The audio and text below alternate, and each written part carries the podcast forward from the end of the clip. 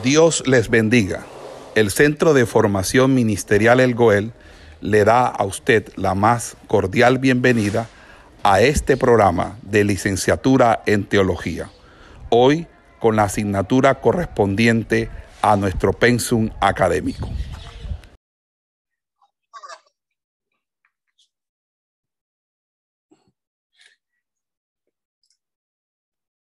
Dios les bendiga. Hoy vamos a tratar el tema de la escuela de Elea y hablaremos de Parménides de Elea, Meliso de Samos y Zenón de Elea. En la misma Magna Grecia, en la costa occidental de lo que hoy es Italia, eh, hacia el sur, hubo una escuela de pensamiento eh, de gran relevancia en todo el engranaje de la filosofía occidental.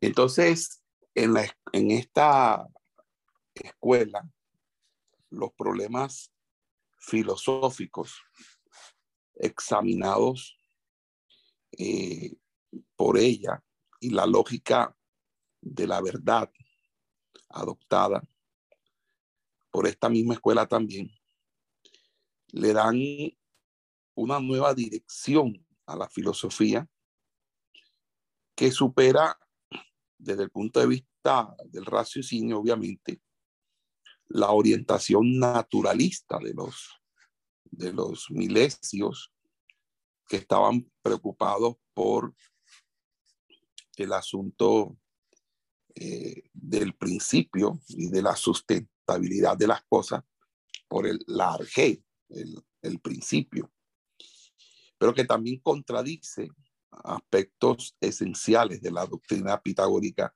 que habíamos revisado. Fundamentalmente, eh, defenderá intereses esta escuela de naturaleza metafísica que exigen que la filosofía adquiera un nuevo lenguaje y una conciencia clara de los criterios que rigen el verdadero conocimiento. En pocas palabras, eh, lo que nosotros vamos a encontrar es que hay, a partir de la crítica de la religión popular que, fue realizada por Genófanes y la reavivación de la especulación teogónica eh, hecha por, por, los, por los mitos órficos, las religiones órficas, eh, vemos que ciertamente el siglo VI fue influido por corrientes religiosas y también eh, por todo lo que tenía que ver con la cosmogonía o la explicación del origen del mundo o de la sustentabilidad del mundo, que es la filosofía de los milesios, la filosofía de la naturaleza o la filosofía física de los primeros físicos. Pero con la escuela de Lea volvemos a una, a una filosofía más estricta, que plantea primeramente el problema eh, del ente, del, del ser, el problema del ser, y deja a un lado el problema permanente de la generación y la corrupción, el problema de la fuente originaria, del arge. Por eso, eh, tiene es un pensador que no conoce otro deseo que el de conocer si siente otra fuerza que la de la lógica y al que dejan indiferente sus dioses y sus sentimientos. Entonces, en, eso, en ese sentido, lo que vemos nosotros es una filosofía que deja de preocuparse por los problemas cosmogónicos o los problemas del, del, origen del mundo para hablar acerca del ser, es decir, para ir un poco más hacia lo humano o hacia lo ontológico, hacia lo propio de lo, lo del ser. Los representantes de la corriente Eleata eh, son principalmente Parménides de Lea, Meliso de Samos y Zenón de Lea. Pero también tenemos eh, que contar con Genófanes de Colofón, que a pesar de ser alguien fuertemente influenciado eh, por eh, esta escuela de pensamiento, nosotros lo vamos a analizar porque Genófanes tiene un concepto de Dios o una crítica al concepto de Dios muy importante porque es uno de los más acérrimos críticos de la religión o de la teología de los, de los griegos antiguos. Pero aquí, eh, eh, en ese orden de ideas, lo que vamos a nosotros a, desarrollar es eh, unas, por así decirlo, unas ideas como la de lo permanente y problemas como el de la concepción de Dios uno y esférico, eh, con la que Genófanes enfrenta la visión teológica de Homero y Hesiod.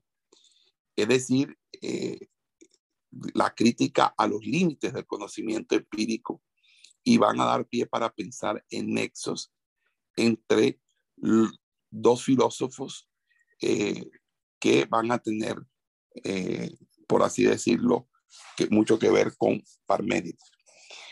La idea de Dios uno y esférico, ese es, ese es, el, ese es, una, es un concepto importante porque allí eh, pareciera que, que, se deja atrás el tema de la, de la, del politeísmo. Ese sentido, la doctrina de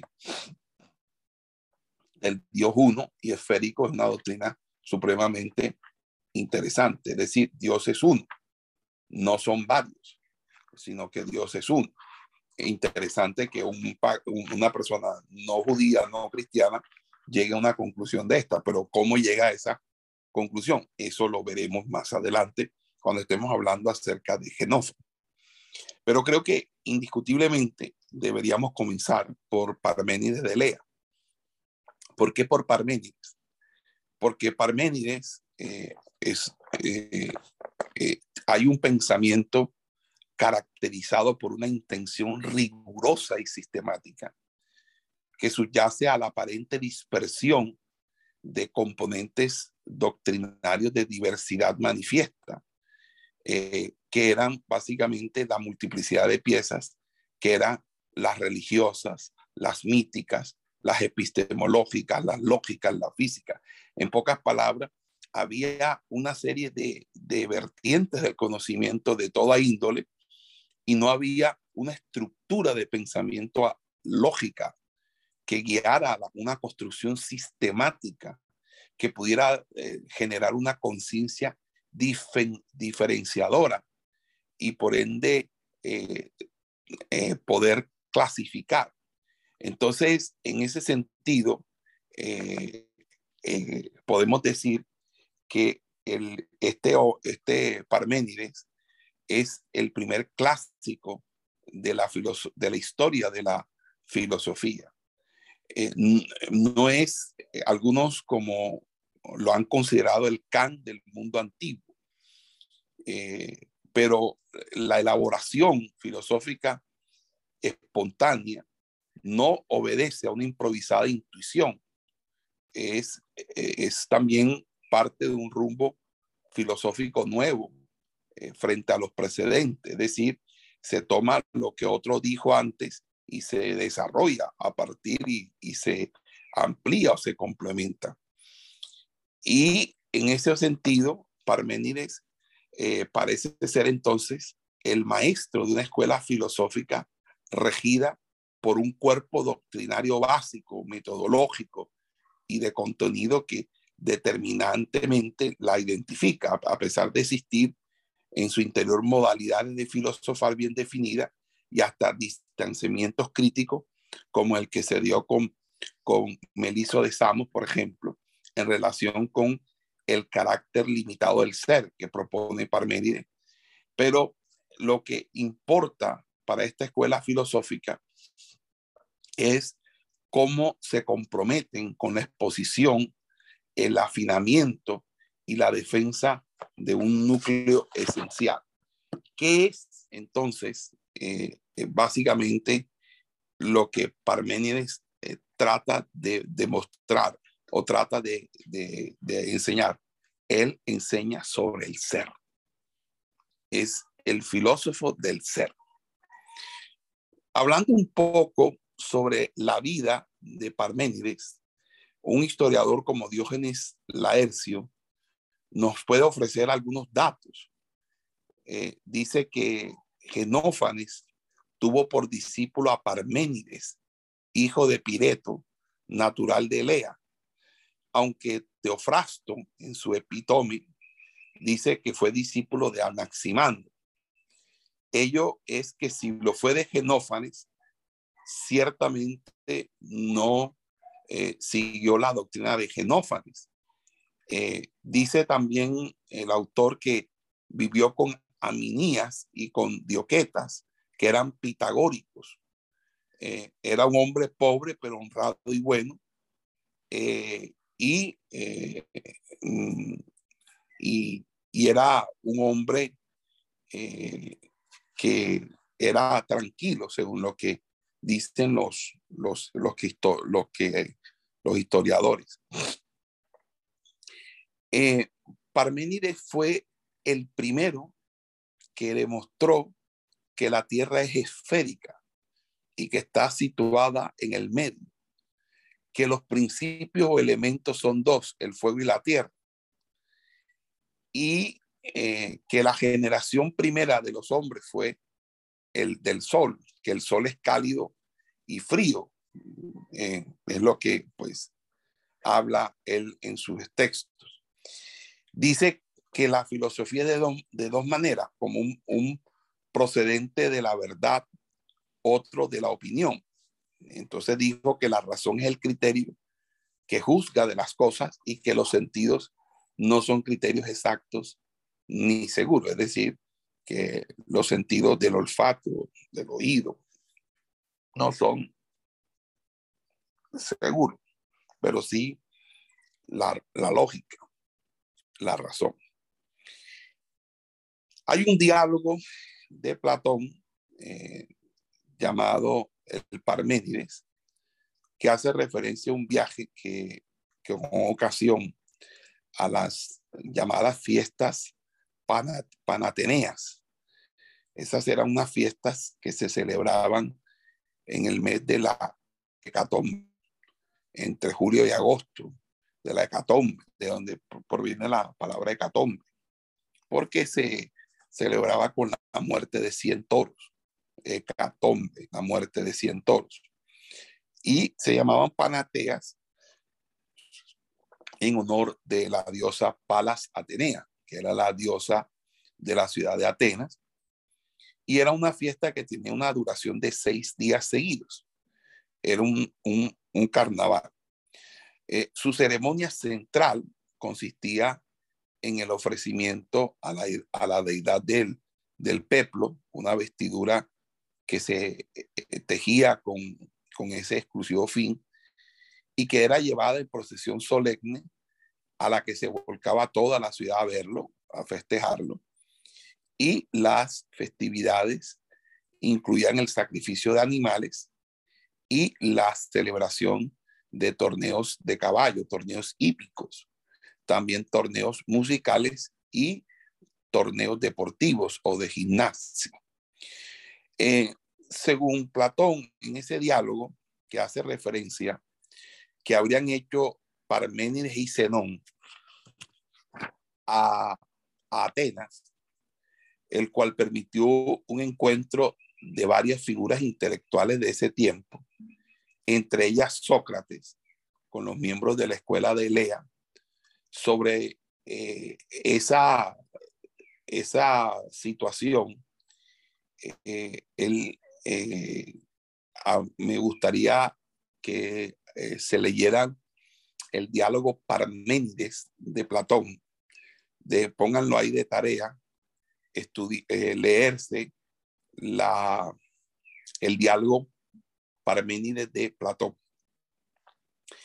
La filosofía de Parménides está expuesta en un poema que en su mayor parte hoy conocemos eh, gracias a pensadores como Simplicio, quien en sus comentarios a la física y a Decaelo de Aristóteles lo cita extensamente a partir de una copia del original que el neoplatónico en su tiempo conservaba y como sexto empírico, quien en su trabajo de compilación nos ha legado aparte de la obra de Parménides, sobre todo en lo que tiene que ver con pasajes del poema.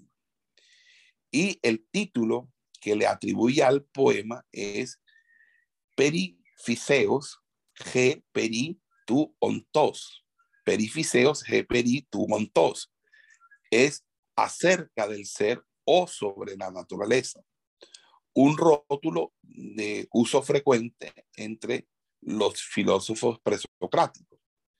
De este poema tenemos unos 154 versos que corresponden más o menos a las tres cuartas partes del texto íntegro. De la segunda parte, eh, el discurso de la verdad, que es la más significativa desde el punto de vista filosófico, se tendrían aproximadamente las nueve décimas de lo que fue el texto inicial. De la última parte nos ha llegado la obra de una manera muy recortada, lo que hace más difícil su comprensión.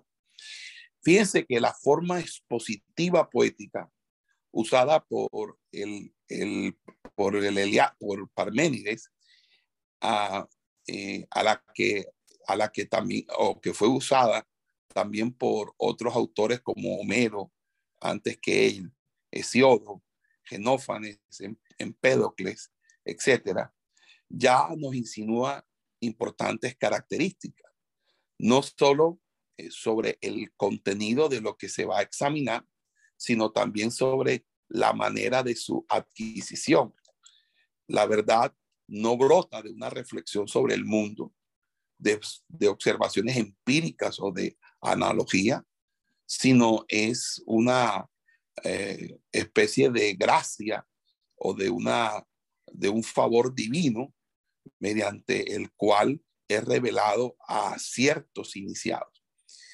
Y esta asistencia reveladora eh, de los dioses es parecida a la que realiza las musas en el caso de Siodo, y del mismo Homero, y seguramente representa un tipo de experiencia, un tipo de, experiencia mítica, de experiencia mística, de iniciación cuya expresión discursiva parece ser eh, más apropiada es con el lenguaje poético.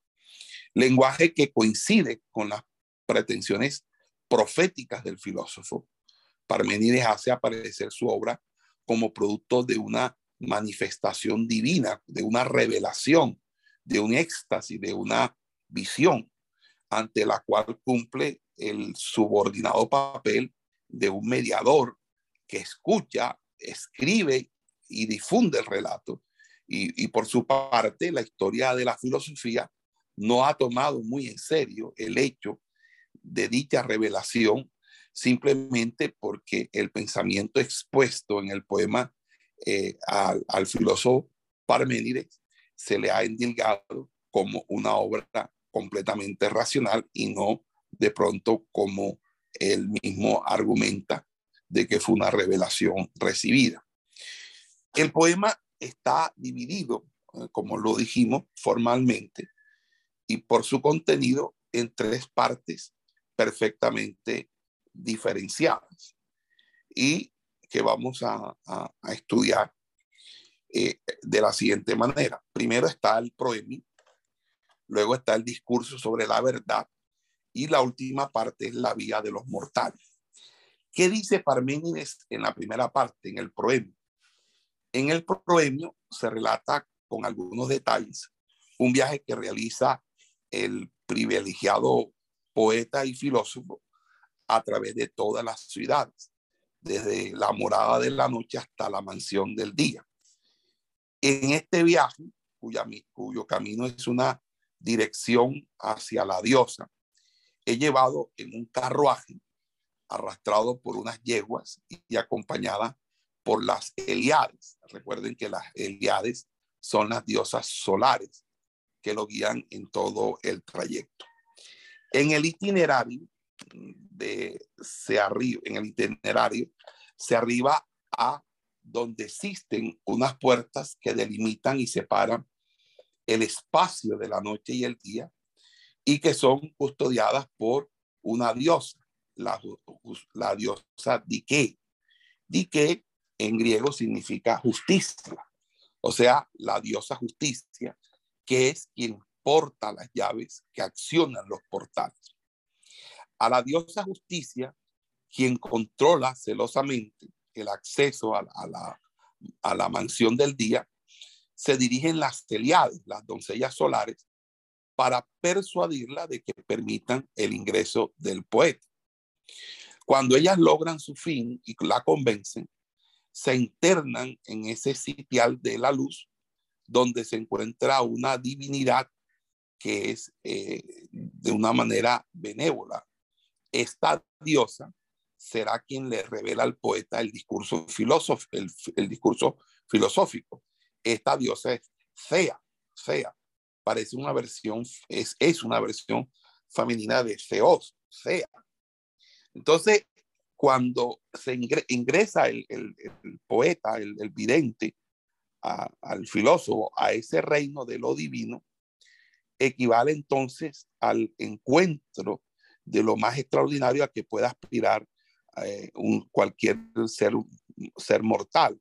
Es que eh, eh, este, de una manera u otra eximía o o más bien para que Parménides, la, para Parménides eso no era más que la posesión de la verdad. Es decir, que la verdad es algo que no viene del hombre, sino que se revela desde o por la divinidad. Entonces, Parménides está diciendo que a partir de esa experiencia mística del que relata en el proemio, adquiere ese poeta de quien habla o ese filósofo de quien habla, que no es más que él mismo, es la verdad. Y esa verdad tiene un desvelamiento, una revelación. Y desde ese momento de la historia se determina que la labor primordial de la filosofía es la búsqueda de la verdad, del conocimiento que nos lleve a la verdad, pero un conocimiento que inicialmente se mira como la disposición del hombre de adquirir esa verdad de, parte de los dioses. Pero fíjese que el poeta o el poema eh, comienza con el relato de un viaje que no nos debe extrañar, pues el, griego es de un carácter expedicionario, aventurero, y que eh, los griegos siempre estuvieron en función de viajar, de cruzar los mares y los océanos y explorar, así como lo hicieron también los vikingos. Entonces, eh, podemos encontrar en, podemos encontrar en, en, algunos ejemplos del, que nos trae la literatura griega excursiones de todo orden. Por ejemplo, eh, hay unas muy particulares, la de Heracles, Hércules, Orfeo y Ulises. Los tres viajaron a los infiernos, al Tártaro, al lugar de la condenación. Y eh, la de Parménides no fue al infierno, la de Parménides fue a las regiones celestes o al reino de los celestes. Entonces, eh, esto es ciertamente tiene bastante en consonancia con la posible formación pitagórica de Parménides acerca del más allá celeste y divino. Entonces, de este viaje, los comentaristas se fijan que en algunos, en algunos detalles que pueden tener una especial significación. Por ejemplo, se observa que los caballos no son propiamente caballos, sino yeguas. Por eso el uso de, eh, de, esta, esta aclaración, que son yeguas, a las cuales se acudía en los relatos literarios para dar a entender que se trataba de misiones sagradas, porque si se iba en yegua, eso significaba que la labor era sagrada. A este respecto también es curioso la coincidencia femenina de las yeguas, las diosas solares, la justicia, la ley y la diosa. Es decir, parece que en Parmenides hubiera una reivindicación del elemento femenino que era el encargado de la revelación oracular entre los griegos. Las mujeres eran las pitonisas, eran las que daban los oráculos, no los hombres. Eran las mujeres que se encargaban o colocaban en esa, en esa, en esa labor. Y fíjense que en ese orden de ideas, entendemos que eh, también eh, hay una influencia pitagórica, porque eh, en, la escuela pitagórica se formuló, se planteó la necesidad de una mejor valoración de la mujer y de un, de un trato más, más amable y respetuoso de la esposa. Y esto era muy contradictorio en conciertos clásicos, machismo de los periodos eh, dóricos o de aquellos que todavía estaban bajo el influjo del pensamiento hesiódico o de Hesiod. Es decir, ahí el resurgir de, cierta tendencia feminista en, ese poema de Parménides. También encontramos sobre el camino. Dice el poeta que es renombrado, es Polifemos, que significa eh, que es una vía de iniciación muy acreditada. Y de los caballos afirma que son, o de las yeguas, que son muy hábiles, polifrastos. Estos no serían el tipo de caballos de lo que habla Platón en, un pasaje del Fedro, un diálogo, para referirse al alma humana, cuando es arrastrada por dos caballos que tiran según las propensiones, según sus, sus apetencias, sus creencias. Uno para lo alto y otro hacia lo bajo, es decir, dos caballos contrarios eh, que son dos corceles de una misma naturaleza y condición. Uno es un caballo que tira para lo concupiscible y otro para lo, lo racible, es decir, para lo racional y otro para lo que es simplemente eh, lo, lo, lo, pasional. Y esto, eh, en cambio, aquí eh, se está hablando es que el camino es recto y los mismos caballos no tienen una naturaleza antinómica, es decir, no están en oposición, sino que están, por el contrario, todos guiándose o alineándose por un mismo camino y más bien arrastrando con él al profeta que es, está siendo introducido a las regiones celestes para recibir esa revelación. Asimismo, en relación con, con el jodos, el camino jodos, debemos tener presente que su orientación, según el texto del proemio, proemio, es hacia la luz y que por lo tanto el viaje que se realiza es de elevación, es decir, de una búsqueda de lo superior. Entonces, en este sentido, esa vía puede ser entendida como una actitud espiritual de quien es digno de poseer la verdad suprema. O sea, la actitud de quien se dispone genuinamente al mundo de lo inteligible, del mundo de, del correcto pensar. Entonces, las Eliades o Eliades eh, solares, las Eliades, eh, son, o las doncellas solares, son las que conducen al poeta en dirección a la luz. Y por ser las hijas del sol, ellas son las más apropiadas para cumplir con esta misión encaminada hacia la verdad. Eh, y para eso, Parmenides va a considerar que esta misión de la verdad no es más que una iluminación o revelación. Esta imagen de la luz ya le da al poema eh, un, una un cariz, o le da una, una fisionomía apolinea. Es decir, eh, acuérdense que Apolos es el dios del espíritu, es el dios de los nacimientos, de las muertes repentinas, es el padre de Asclepio, el dios de la medicina. Y Apolo se veneraba como dios de la profecía, del canto, de la música.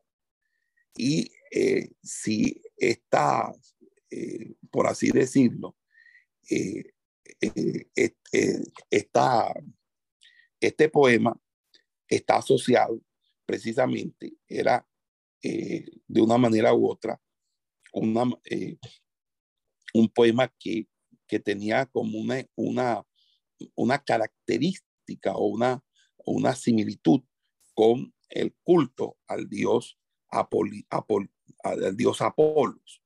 Entonces, eh, si eh, era quien guiaba el carro, eh, el carro solar que recorría el cielo en su viaje diario, Apolo. Apolo tenía un carro que recorría el cielo diariamente. Entonces, eh, hay una similitud entre ese carruaje que es empujado por las yeguas, por unas yeguas, y que es guiado por las celiades, eh, con, eh, con lo que enseña la mitología griega sobre Apolo, que en un carruaje viaja diariamente a los cielos.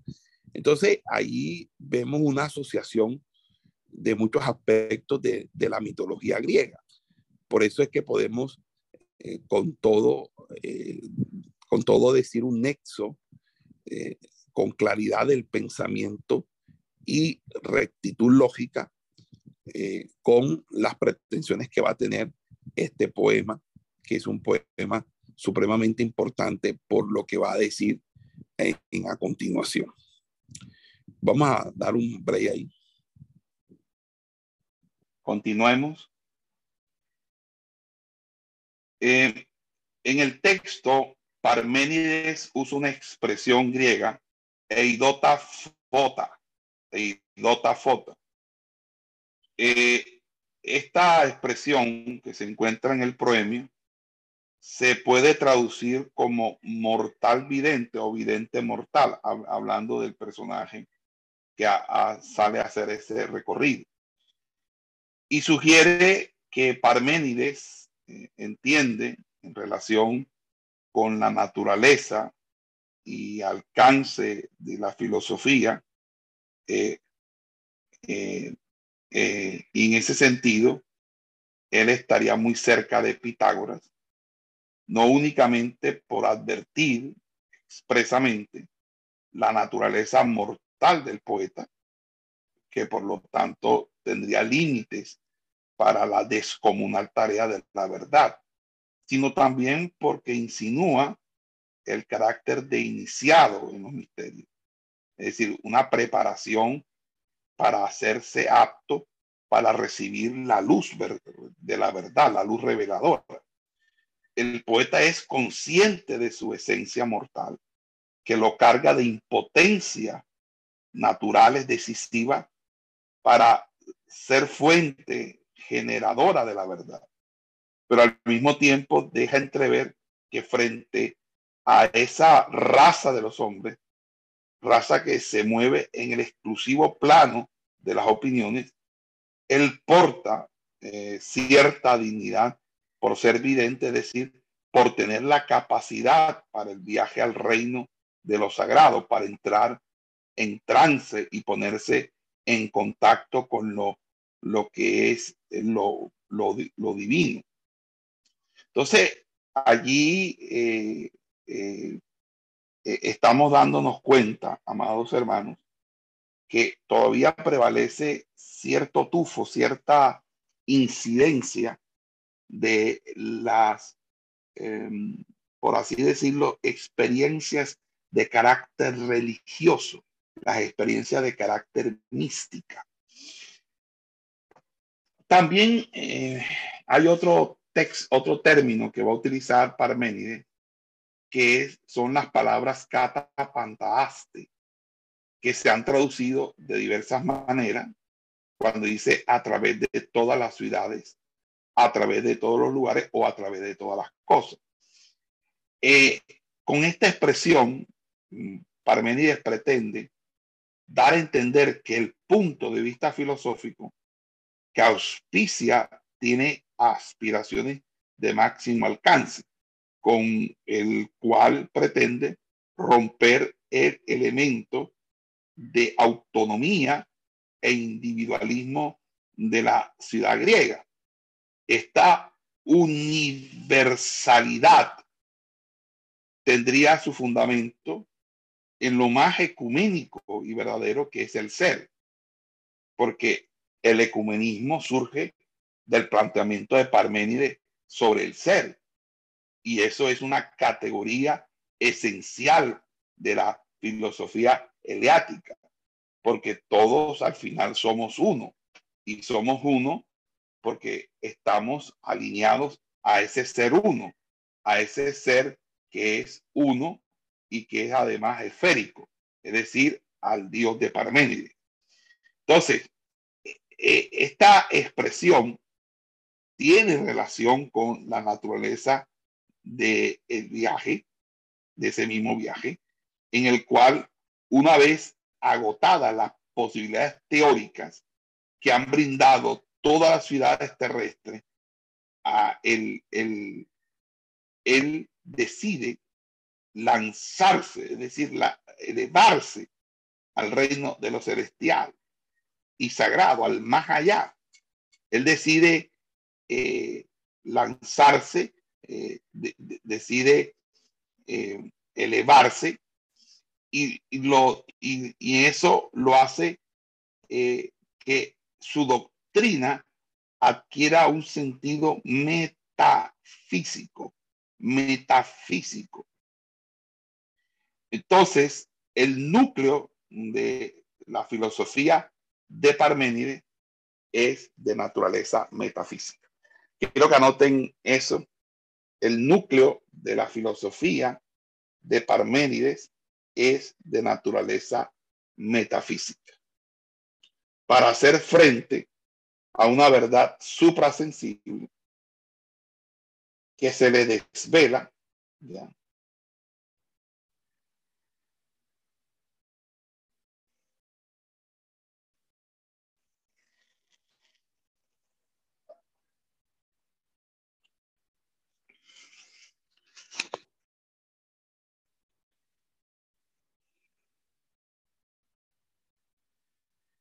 De Parménides es, es de naturaleza metafísica para hacer frente a una verdad que se le revela. El pensador tiene que elevarse por encima del mundo en el que viven los mortales.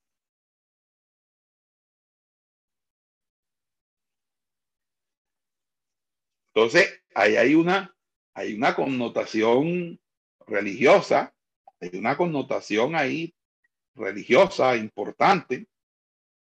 Ok.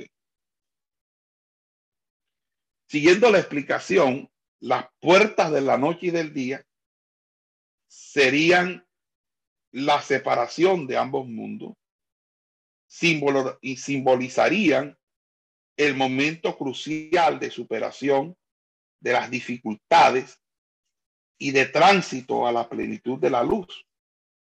Es decir, es el eh, todo ese trasegar, ese periplo, al tener las puertas muy cerca, se acelera de tal modo, dice que los ejes de la rueda del carro en la historia se enrojecen y despiden un sonido agudo. Esto indica que el viaje tiene su demora en el desplazamiento, transcurre por de noche, mientras que el proceso de revelación se da como una iluminación, como un amanecer en que rápidamente se va instalando el día, o como la plenitud de luz que inunda a quien después del estado de sueño abre los ojos porque ha llegado la claridad de la mañana. Entonces, todas estas metáforas, porque todo esto es un lenguaje de dicción, un lenguaje metafórico. Entonces, di que la diosa de la justicia guarda las llaves de las puertas del día y, de la noche. Eh, di que es la hija de Zeus y Tetis, quien en el Olimpo aparece al lado de su padre portando una balanza eh, y viene con eh, los ojos vendados. Es básicamente el símbolo que se utiliza mucho en, lo, que tiene que ver con la rama judicial de los abogados.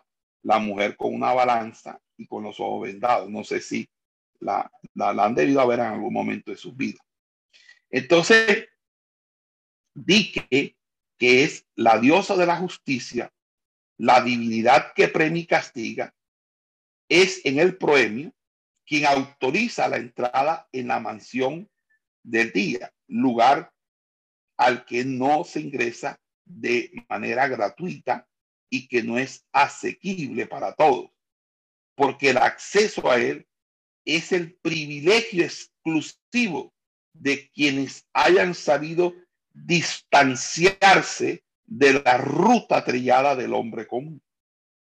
Es decir, la iniciación en los misterios cuya excepcionalidad queda fuera de toda duda, es ponderar aquí en términos de las dificultades y de la sumisión exigida para lograrlo.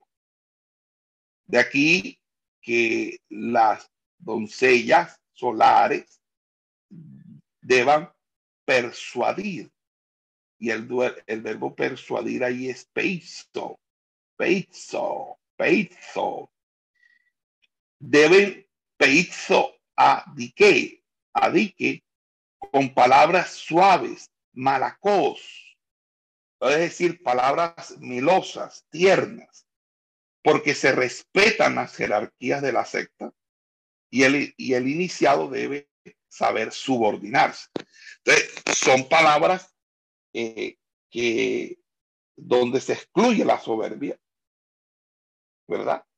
Ya cuando entro, está en la mansión del día, eh, como lo sabemos, el poeta es recibido por una diosa que Parménides no precisa eh, por una diosa anónima, quien es la que le revela al poeta filósofo todo el misterio de la verdad, la diversidad eh, o, de, de, razones para poder entender allí es, que al tomar la palabra enuncia el discurso verdadero y el filósofo escucha para luego recordar el relato.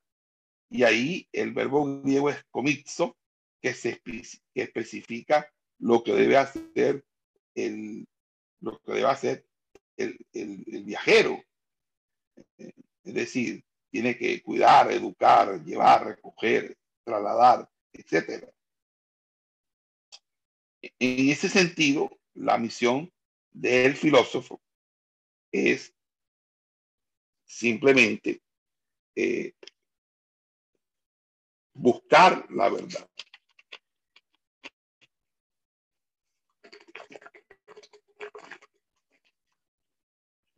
Pero antes de examinar el contenido del discurso en torno a la verdad, eh, hay que preguntarnos qué significa el viaje, el viaje que plantea allí. En torno a este punto, las tesis de los comentaristas se han repartido en tres versiones principales. Eh, hay una interpretación de qué quiere decir todo este viaje. Algunos lo interpretan la primera postura en lo esencial. Eh, no puede haber duda alguna. El camino de la noche a la luz es el camino de la opinión del hombre hacia la verdad que está en la divinidad. La luz del día es el mismo tiempo el reino de la verdad. Es decir, en el fondo, el viaje no es más que un símil del que se vale Parménides para simbolizar el tránsito que debe operar en filosofía para la, para la superación de las opiniones de los mortales. Es decir, indica la necesidad de recorrer el camino que va en el conocimiento, desde el reino de la sombra hasta la luz de la verdad. Aquí se apoya el poeta en la luz como un problema eh, eh, o como más bien un emblema para asociarlo con la verdad.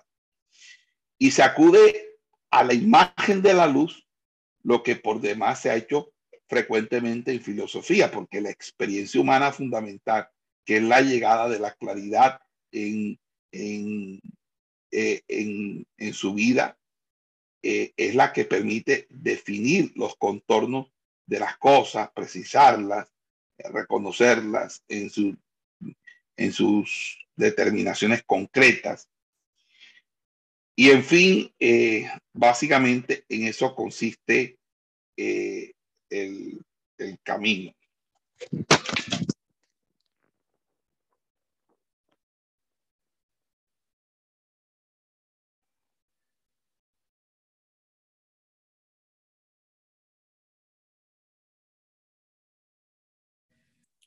Ok. Entonces, siguiendo con, con esta, según, eh, esta interpretación, la segunda interpretación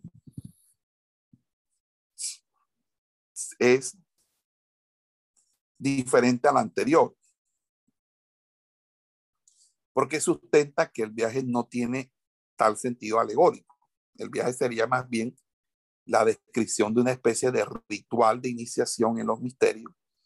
Es decir, tendría que ver allí relatado el tipo de ceremonia que eran celebrados por las sectas religiosas en sus cultos. Y Parménides en su calidad de pitagórico tendría muy, muy presente. ¿ya? Y hay una tercera interpretación que no excluye de una manera directa ninguna de las dos anteriores. Le da al problema una explicación más bien extraña para la experiencia común y para la manera corriente de considerar cómo se obtiene el conocimiento de la verdad.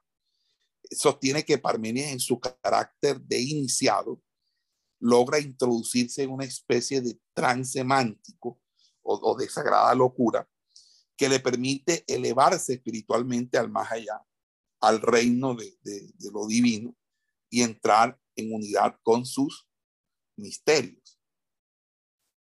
Entonces, eh, adoptaría pues aquí el filósofo una de las dos formas que los griegos consideran posible para alcanzar el, contacto con la divinidad. Una, que la divinidad baje y se posesione del cuerpo de una persona, como por ejemplo en el caso de las adivinas, las síbilas eh, o a cuyo cargo estaban los oráculos, o la otra es la que corresponde al poema, que el iniciado supere las ataduras de lo corporal y terreno y terrenal y ascienda hasta la divinidad. Entonces el poeta cumple funciones de chamán, es decir, de intermediario entre su grupo y el reino espiritual.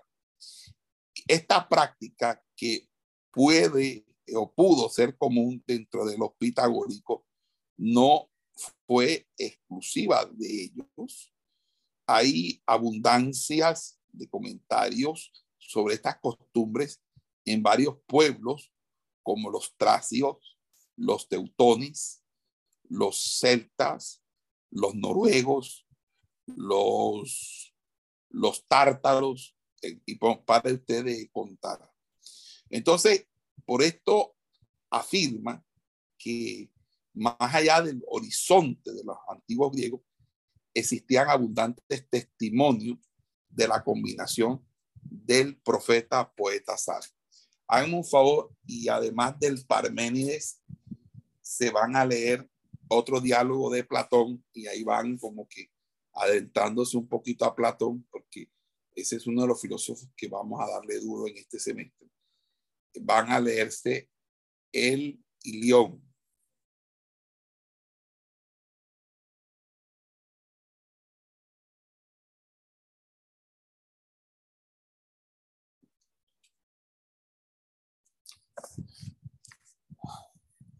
Ok.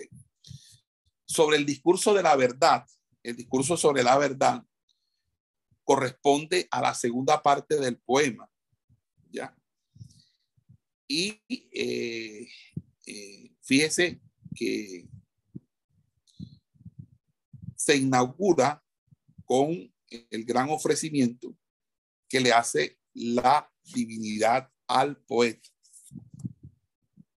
Revelarle los misterios de la verdad al hacerle partícipe del conocimiento de la sabiduría absoluta del ser y de sus prioridades.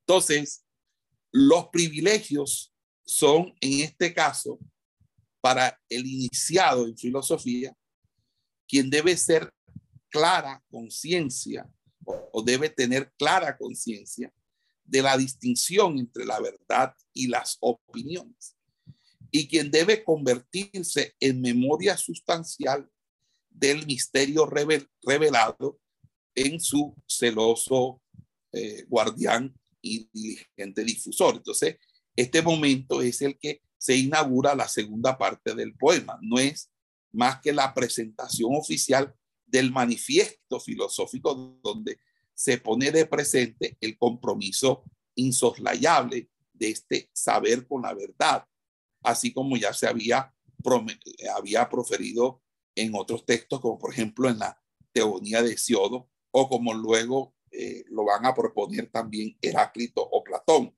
que son pensadores para quienes la filosofía es una argumentación a favor de la verdad. Entonces, la verdad es la palabra que según otro filósofo llamado Hegel, nos debe hacer el corazón, eh, se invoca por el eleatismo como la principal conquista y se piensa de una naturaleza de aquí que se exalte su origen divino. La convicción que deja entrever Parménides es que para él los hombres compartan por la propia naturaleza mortal y por sus y por y por tener lastres en su cuerpo. Entonces, tal tipo de limitaciones para el conocimiento nos lleva eh, afirmativamente, decididamente, definitivamente eh, a algo propio, lo que se quiera alcanzar, entonces, y es importante ateniéndonos a sus recursos intelectivos, son los endebles, los múltiples e inestables opiniones. Entonces, es sobre un tema se pueden tener diversas opiniones, pero para Parménides sobre un tema no debe haber diversas opiniones, porque sobre un tema debe haber una sola verdad. Entonces es ahí donde surge el problema de lo uno y lo múltiple. Aquí ya debemos observar el problema, el poema, perdón, o en el poema, un detalle gramatical que es de número entre la verdad.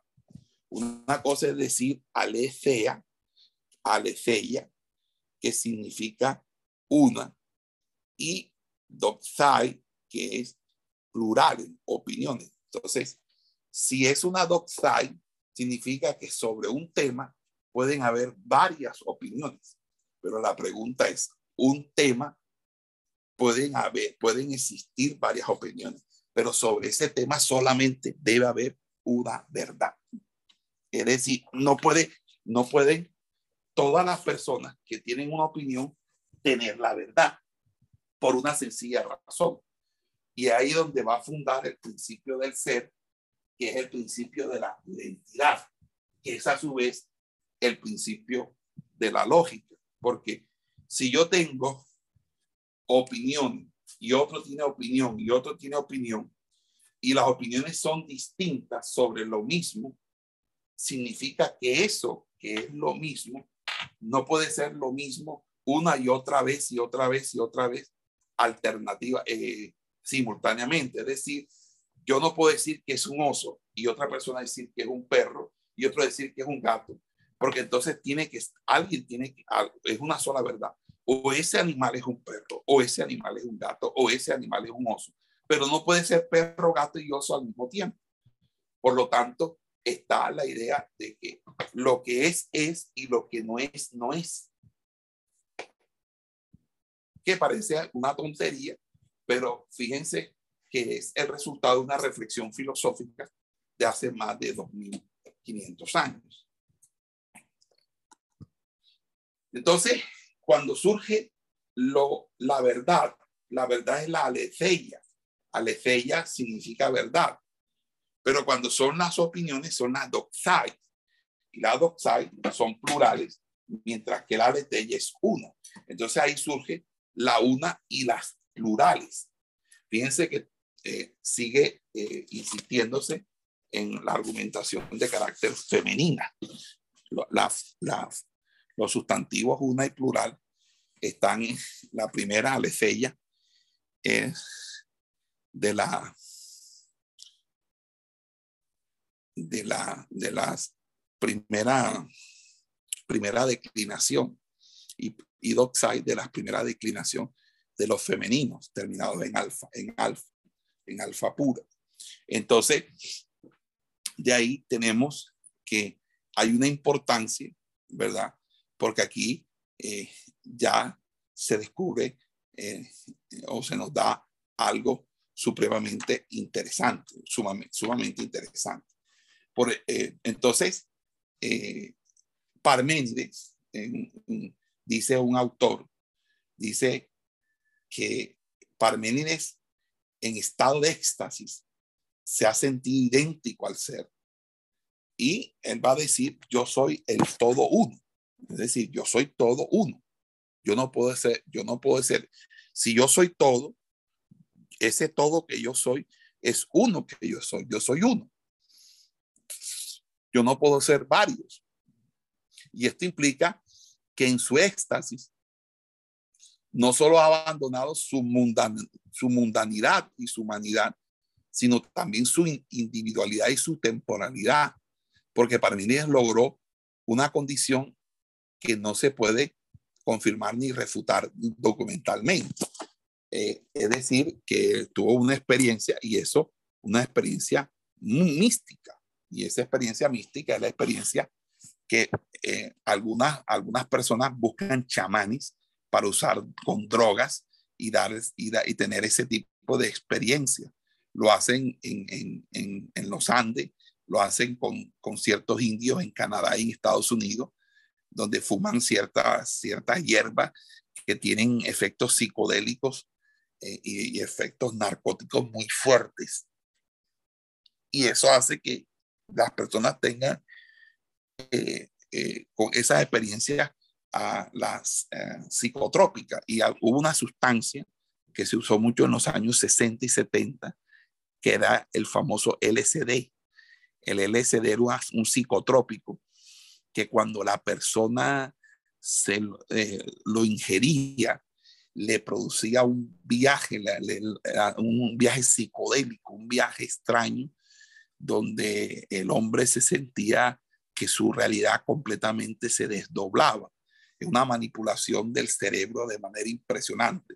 Lo que uno llama traba, pero, pero una traba distinta a la traba del, del bazuquero, del periquero, del, del indigente, en el sentido de que eh, es un, es un es una especie de, sustancia que, bueno, es, todo es perjudicial para la salud, pero en este caso los efectos eh, de ilusorios, los efectos eh, de eso se llama fantasiosos. La gente empieza a tener fantasías y, a tener ilusiones y a tener visualizaciones y percepciones auditivas y visuales que de una manera u otra eh, entran en un estado de frenesí y de locura.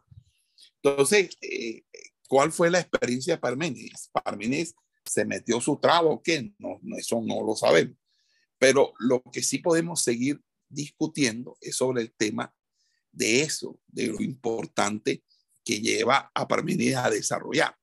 Entonces, si la fuente de la verdad, o, si, o sigamos diciendo que si aquí ya debemos observar en el poema ese detalle gramatical de número entre la verdad una y las plurales opiniones, detalle del cual hay que resaltar su, su importancia, pues ya nos advierte la radical oposición de la escuela eliática a cualquier tipo de unidad entre lo uno y lo múltiple. Es decir, para Parmenides, lo uno y lo múltiple son, son determinantemente excluyentes.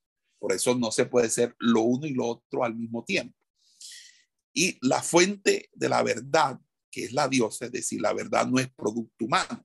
El hombre no obtiene, según su experiencia, ni tampoco de su esfuerzo cognitivo. Es un, en un, en un proceso, sino es un proceso de conocer. Pero esta imposibilidad para generarla no significa que no pueda poseerla, no significa que no pueda adquirirla por revelación y que no pueda permanecer en ella. Entonces, esta iniciación en los misterios, que ya es algo que viene de los mitos órficos, es lo que Parmenides todavía en la escuela de Lea sustenta, pero fíjense, para él el filósofo le corresponde un doble conocimiento. Debe estar en posesión de la verdad, pero también de las opiniones, es decir, del camino, de dos de los caminos que le muestra la diosa, dos de los tres caminos que le muestra la diosa. Pues en este caso, tanto eh, la, la verdad como las opiniones son necesarias. Ahora, el conocimiento verdadero de exclusivo origen divino excluye al verosímil o aparente. Pero si no se tiene el verdadero, se debe entonces tener por lo menos el verosímil o aparente o el creíble. Entonces, fíjese que utilizando unas categorías, eh, se puede enunciar que el poeta vidente o el filósofo accede tanto al conocimiento metafísico, es decir, porque eso de la verdad divina no es más que lo metafísico. Y aquello que es las opiniones no es más que la verdad filos, que la, verdad del saber físico. Entonces, fíjense que aquí vamos a encontrar en, en Parmenides como una especie de, de sincretismo entre la, la, la escuela pitagórica y sus esfuerzos metafísicos de ver la verdad como revelación que viene de la divinidad, pero también los esfuerzos de conocer lo que los filósofos pueden pensar o racionar acerca del mundo y de su origen, que es la filosofía de los milesios, la filosofía de Tales, Anaximandro y Anaxímenes. Es decir, ahí hay una, ahí hay una integración de la filosofía jónica, la filosofía de los milesios, con la filosofía pitagórica. Y a partir de esas dos construcciones es que él construye una síntesis, que es la síntesis, que es la de la síntesis de eh, la ontología, la ontología metafísica. Creo que esto es supremamente interesante porque esto va a afectar el conocimiento que de Dios se tiene, porque ese conocimiento que de Dios se tiene es el conocimiento que Aristóteles asume, que a su vez Agustín asume, que luego eh, eh, Tomás de Aquino asume y que va a ser el conocimiento que la tradición católica y luego la evangélica van a tener de Dios hasta el sol de hoy. Entonces, en ese sentido, estamos yéndonos al origen mismo de las cosas para encontrar allí precisamente nuestro horizonte de, de, de repulsión, de expulsión de toda esta toxicidad y esta nocividad que debe ser excluida de la sana doctrina. La sana doctrina no puede, no puede tener criterios filosóficos, opiniones filosóficas, ni verdades filosóficas. No puede tener criterios de los filósofos, ni pueden ser los filósofos los que sienten los principios doctrinales. Es la Biblia, es la escritura, es la palabra de Dios, es el texto bíblico, es el pasaje de Dios. Amén. Ahora, ahí eh, la diosa le, le dice al, al, ¿cómo se llama? Al, filósofo, es preciso que conozcas todo, tanto el corazón imperturbable de la verdad, bien redonda, como las opiniones de los mortales en las cuales no se halla la verdadera creencia. Entonces, fíjense que ahí hay algo interesante y es que la verdad es redonda. Y eso de lo redondo hay una simbología de la figura geométrica de los pitagóricos. Lo redondo significaba lo eterno, significaba en cierta manera lo, lo que nosotros podríamos decir que es que, que tiene un significado, perdón, místico. Ahora, aquí lo paradójico es que el filósofo debe estar enterado tanto de uno como de otro conocimiento. Debe dar cuenta de ambos. Debe conocer la confrontación entre la una y las múltiples. Porque a partir de la una y las múltiples es que los conocimientos se esclarecen, se delimitan, se especifican, tal como si la verdad necesitase de ese modelo de las opiniones para luego asumir la debida distancia crítica y poder orientarse por la certeza verdadera o la, la recta certeza. Es decir, yo necesito tener las diferentes opciones de los caminos, el abanico de las diferentes alternativas para luego de una observación y de un, y de un análisis o de un pensar, eh, diferenciar y determinar si una es o si ninguna es.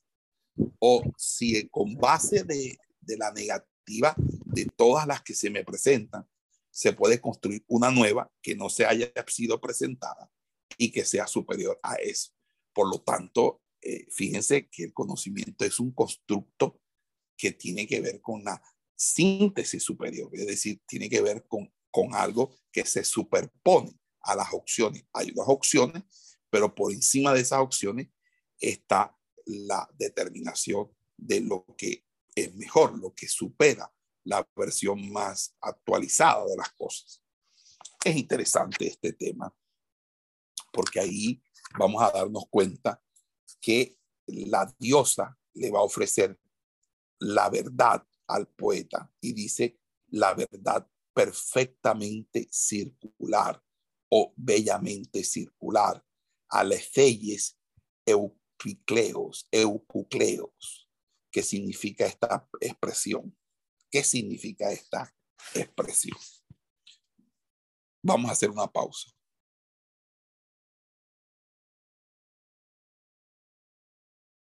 Oriental. Heidegger toma la filosofía pesimista oriental es decir, eh, el, planteamiento de ser y tiempo es que el hombre en toda su, en toda su existencia no completa la vivencia del ser o no completa la plenitud del ser por, porque, es un, porque es temporal. Por lo tanto, él es, él es un ser, pero no un ser, sino un ser ahí, un Dasein, entonces, si, hay, si es un Dasein, entonces, eh, eh, ¿cómo ese Dasein, ese ser ahí, eh, desarrolla o, o, contempla su vida? Entonces, es allí donde él habla de la vida auténtica y la vida inauténtica.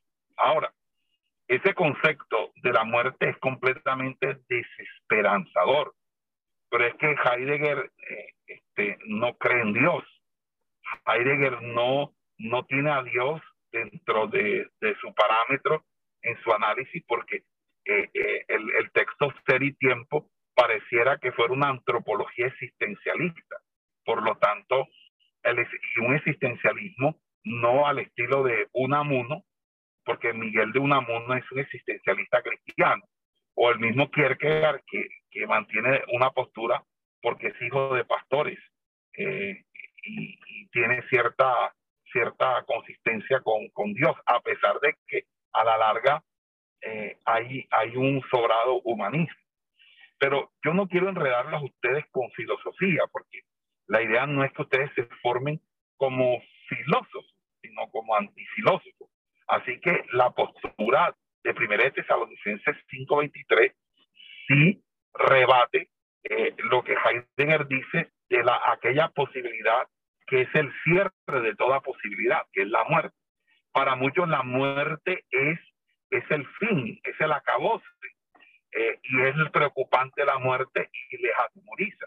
Para un cristiano verdadero es algo que le llena de esperanza morir, no porque el, creyente se quiera suicidar, es porque el creyente entiende que la muerte no es para él el fin o que la muerte para él no es eh, eh, eh, como algo que define su vida. O sea, si nosotros definimos nuestra vida por, por, porque vamos a morir o por, o por la muerte, nuestra vida está supeditada a, a eso que él, que él mismo llama inauténtica. Entonces, eh, es, un, es una situación muy interesante. Pero yo, yo sí estoy de acuerdo contigo que ese texto, eh, y no solamente ese texto, es yo soy la resurrección y la vida. El que cree en mí, aunque esté muerto, vivirá. Es decir, eh, esa es precisamente eh, la diferencia de la verdad. La verdad en la filosofía no vivifica, la verdad en la filosofía no resucita, la verdad en la filosofía no da vida eterna, la verdad en la filosofía no nos asegura ciudadanía celestial, la verdad en la filosofía es una pista, es un, es una, es un conocimiento, y es un conocimiento que te sirve para que el hombre pueda eh, transformar o por lo menos eh, de, transformar, por lo menos eh, entrar en, en, unas relaciones con su entorno, con, con, con, la sociedad y con la misma naturaleza. En cambio, la verdad que, que se nos ha sido revelado es la verdad de Cristo, la verdad de Dios, que es no solamente para hacernos sabios en esta vida, eh, y no la sabiduría del mundo, sino para hacernos sabios, y para además de hacernos sabios, es eh, para darnos vida y vida en abundancia y vida eterna. Entonces yo creo que estamos en, en un proceso en el que ustedes como estudiantes deben, deben asimilar estos conceptos, porque estos conceptos son sumamente importantes. Vamos a dar la clase hasta ahí. Esperamos que este estudio haya sido de bendición para su vida y ministerio. A Dios sea la gloria. Este es el Ministerio El Goel, vidas transformadas para cumplir el propósito de Dios.